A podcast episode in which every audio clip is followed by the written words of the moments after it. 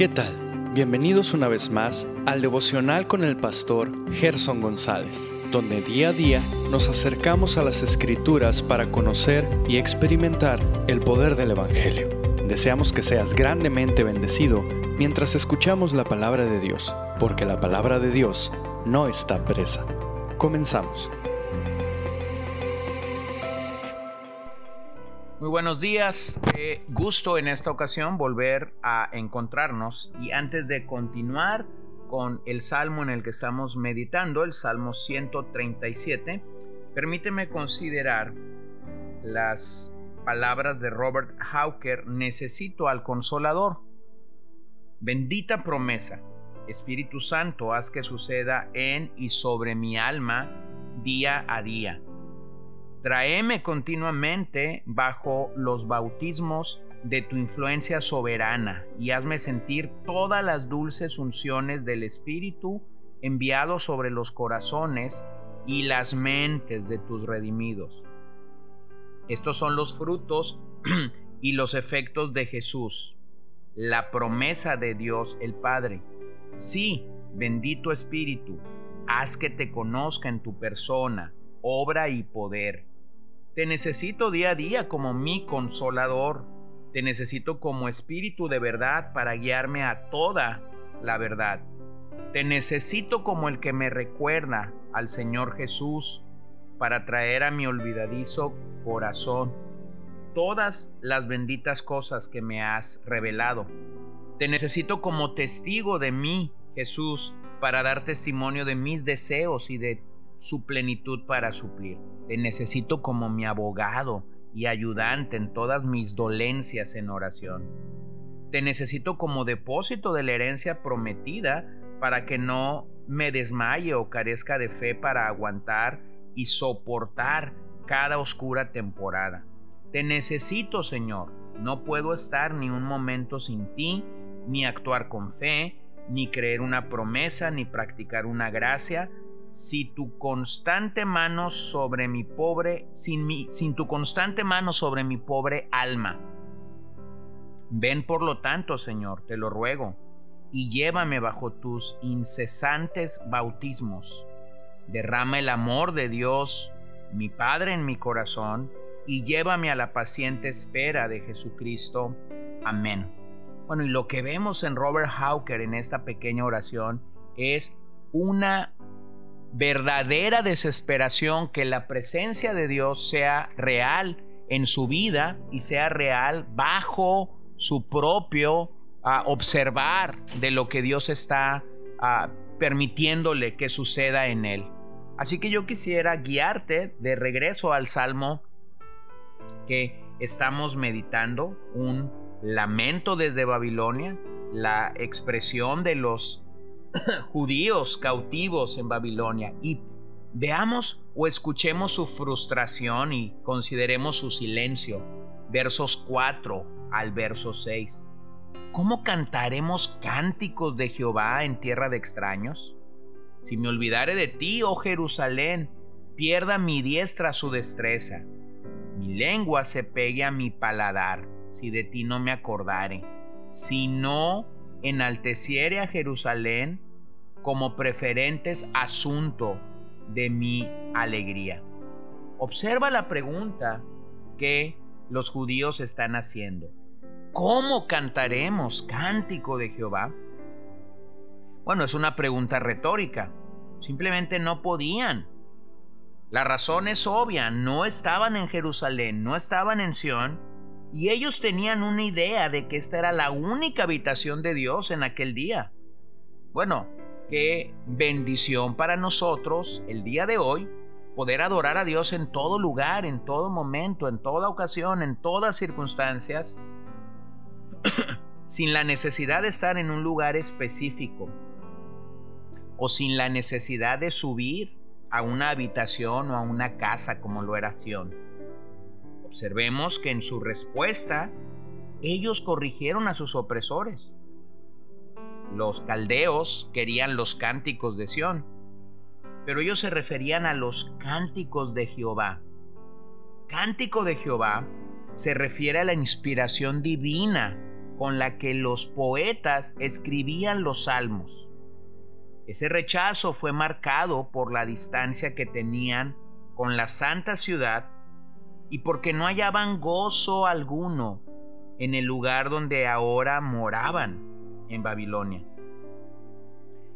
Debemos recordar que los judíos asociaban la presencia de Dios con el templo y con la ciudad santa. Por esa sencilla razón, ellos consideraban que no podían entonar esos cánticos de Jehová en el extranjero. Si nosotros consideramos cuál era la temática de estos cánticos, bueno, podemos llegar a concluir que eran cánticos de, liberación, de la peregrinación en el desierto, de la conquista, pero ahora la situación era distinta. Pareciera inadecuado cantarlos ahora. Para ellos este no era el mejor momento para cantar. Ellos rechazaron cantar para entretener a sus opresores. Bueno, permíteme marcar claramente esto, porque cuán diferente es nuestra adoración el día de hoy. Pareciera ser que la adoración de nuestros días se ha convertido en una adoración de entretenimiento que gobierna nuestro ambiente eclesial. ¿Sí? Tristemente lo tenemos que reconocer. Y de hecho la iglesia debería de arrepentirse de llegar a ese punto. En cambio, ellos se negaron a traicionar sus verdaderas raíces espirituales. Su canto era para Dios. No era un canto para entretener a sus oyentes. No era un canto para impresionar o impactar a nadie. El canto que ellos entonaban era un cántico para Jehová. Ahora mi pregunta es a ti esta mañana. ¿Tu canto realmente es un canto para Dios? ¿Cantas para Dios? ¿O cantas para entretener o para impresionar a los demás? Me impresiona que ellos no rindieron su himnología sagrada ante los pies de sus opresores y burladores. Carlos Spurgeon decía, Mejor ser mudo que verte obligado a complacer a un enemigo cantándole una canción. Bueno, sabias palabras del gran predicador inglés, ¿no?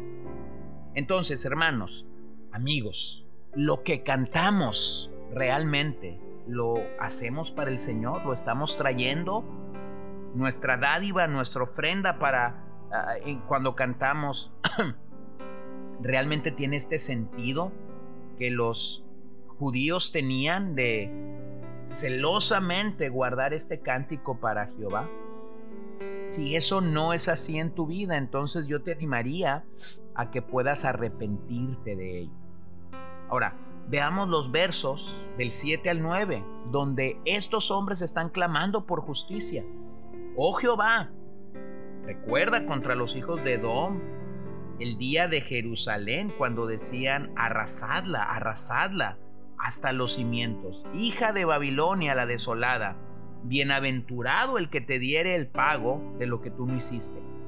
Dichoso el que tomare y estrellara tus niños contra la peña. Bueno, aquí surgen los sentimientos claramente que ellos tenían contra los caldeos, el pueblo opresor. Hay quienes quisieran en nuestros días que estos versos fueran borrados del Salmo, puesto que dicen algunas cosas que al parecer no coinciden con el Dios de amor que promueve la Biblia. Pero ese es un sentimiento muy corto de la realidad. Bueno, yo estoy convencido que la Biblia no nos fue dada para domesticarla. Tampoco nos fue dada para hacer trabajo de edición, como regularmente los que trabajamos frente a una computadora o frente a un dispositivo electrónico podemos hacer cortar y pegar. No, la Biblia es la palabra de Dios y no hay por qué intentar domesticar este pasaje. así como lo he leído, es que fue inspirado por, los, por el Espíritu Santo, pero hay que entenderlo. Los edomitas, quienes eran vasallos de los babilonios, se unieron a los caldeos para derribar la santa ciudad. Eh, los edomitas, recordemos, eran descendientes de Esaú. El día de Jerusalén nos habla precisamente del día en que fue destruida por los caldeos y sus aliados, los edomitas. Así que en esta parte imprecatoria, los judíos están orando por aquello que Dios había prometido. Era un decreto y era una palabra profética. Y si Dios había cumplido el exilio en su caso, es decir, los 70 años de cautiverio en los que eh, Dios dijo que ellos estarían así, ¿por qué no llevaría a cabo la destrucción de este imperio? Así que, por favor, no cortes este versículo, no busques domesticar al Dios de la Biblia. Los salmos imprecatorios realmente son un clamor de venganza, a la par que un vivo deseo de justicia, diciendo, Señor, detén todo este dolor, detén todo este sufrimiento. Pero no nos toca a nosotros cuestionar que si es inspirado divinamente o no. Es decir, no enmendemos ni tampoco eh, eh, eh, queramos a cuestionar las razones que el poeta tiene para escribir este verso. Un día Babilonia sería desolada, así como Jerusalén lo estuvo, y entonces la historia nos permite reconocer que eso fue una realidad. La gran Babilonia cayó.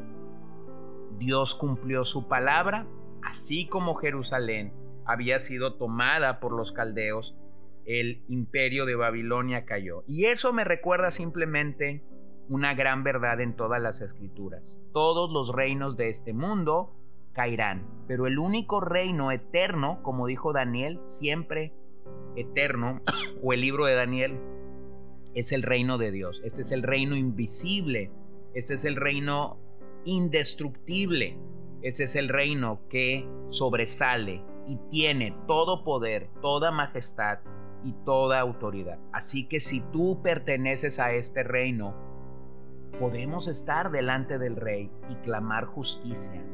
Podemos estar delante del rey y levantarnos clamando su justicia, obrando en medio de nuestras vidas y en medio de la condición actual en la que nosotros mismos estamos viviendo.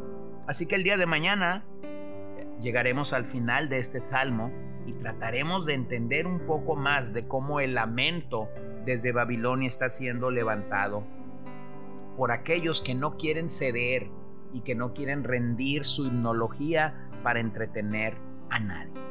Oremos esta mañana.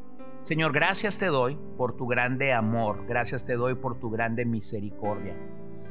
Señor, al meditar en la negación que los judíos tuvieron a los caldeos de cantar tu cántico, eso nos permite reconocer y entender que en muchos sentidos la alabanza y la adoración que el día de hoy se levanta en muchos lugares es el único objetivo es entretenimiento, no verdadera exaltación al rey. Así que quisiera pedirte perdón por ello. Quisiera pedirte perdón cuando hemos tratado de adorar para impresionar, para seducir, para eh, quedar bien con otras personas. Ayúdanos a tener el corazón que los judíos tuvieron en Babilonia para no rendir su himnología al pueblo que los oprimía y los cautivaba.